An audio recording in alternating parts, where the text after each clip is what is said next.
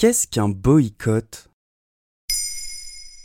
Merci d'avoir posé la question. Le 23 octobre, plusieurs pays du Moyen-Orient ont appelé à boycotter les produits français. Cette annonce fait suite aux propos tenus par le président Emmanuel Macron. Après l'assassinat du professeur d'histoire-géographie Samuel Paty, il a promis de ne pas renoncer aux caricatures. Ces caricatures, ce sont celles du prophète Mahomet, et la religion musulmane les interdit. Rapidement, l'Iran, la Jordanie, le Koweït, le Qatar ont annoncé boycotter les produits français. Plus qu'un boycott, cette dénonciation des propos du président français est allée jusqu'à des manifestations, notamment en Israël, dans la bande de Gaza et au Pakistan. Le 26 octobre, le président turc Erdogan a lancé Surtout, ne prêtez pas attention aux marques françaises ne les achetez pas. C'est ce qui s'appelle le boycott. Boycotter, c'est refuser d'acheter un produit, de participer à un événement ou cesser volontairement une relation avec un individu, un groupe d'individus ou un État. Tout ça en représailles, c'est une forme de protestation. L'histoire a donc toujours connu des boycotts Le terme boycott apparaît au 19e siècle. On le doit à Charles Cunningham Boycott, un Anglais capitaine dans les forces armées britanniques qui a démissionné pour devenir propriétaire terrien en Irlande. Il traitait mal ses employés qui décidèrent d'organiser un blocus. L'affaire a été très relayée par la presse britannique et a même traversé la mer. En France, c'est en 1880 dans le Figaro que le mot est utilisé pour la première fois. Mais il y a évidemment eu des boycotts avant que le mot existe. En 1790, des militants anti-esclavagistes anglais ont demandé au peuple de ne plus acheter du sucre venant des Antilles, qui étaient autrefois les Indes occidentales et produits par des esclaves.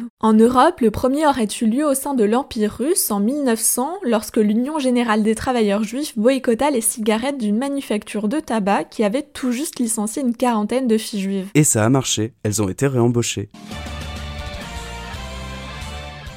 On ne va pas tous les citer, mais quelques-uns sont bien célèbres. Par exemple, en 1980, il y a eu le boycott des Jeux Olympiques de Moscou lancé par les États-Unis, suivi par une quarantaine de pays pour critiquer l'invasion de l'Afghanistan par l'URSS. Et quelles conséquences peut avoir un boycott, si on parle de celui contre les produits français par exemple? Un boycott peut avoir des conséquences plus ou moins importantes, comme on vient de le voir. Concernant l'appel à boycotter les produits français, la vague a pris sur les réseaux sociaux avec des hashtags boycott France. Au Koweït, 430 agences de voyage ont annoncé suspendre les réservations de vols vers la France. Au Qatar, des chaînes de distribution ont retiré les produits français jusqu'à nouvel ordre, c'est-à-dire des produits français comme le vin, la confiture ou le fromage entre autres. Mais ça, ce n'est pas forcément les produits que la France exporte le plus. Concernant la Turquie, la France exporte majoritairement des produits industriels, mécaniques, des matériaux de transport, etc.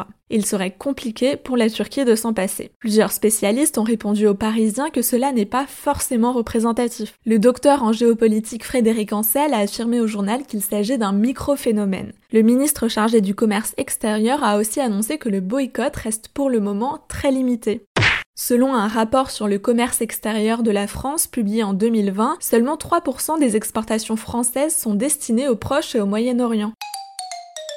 Reste à savoir si ce boycott s'étend vraiment. La France a le soutien des pays européens et un boycott envers la France pourrait faire basculer les échanges commerciaux dans un engrenage et jeu des puissances. Alors si les conséquences économiques ne sont pas vraiment à craindre, il s'agit pour les spécialistes surtout d'un boycott politique et donc symbolique. Bref, le boycott peut aller d'une initiative très locale pouvant avoir de moindres conséquences à un boycott international avec des conséquences économiques et diplomatiques. Voilà ce qu'est un boycott. Maintenant, vous savez. En moins de 3 minutes, nous répondons à votre question. Que voulez-vous savoir? Posez vos questions en commentaire sur les plateformes audio et sur le compte Twitter de Bababam.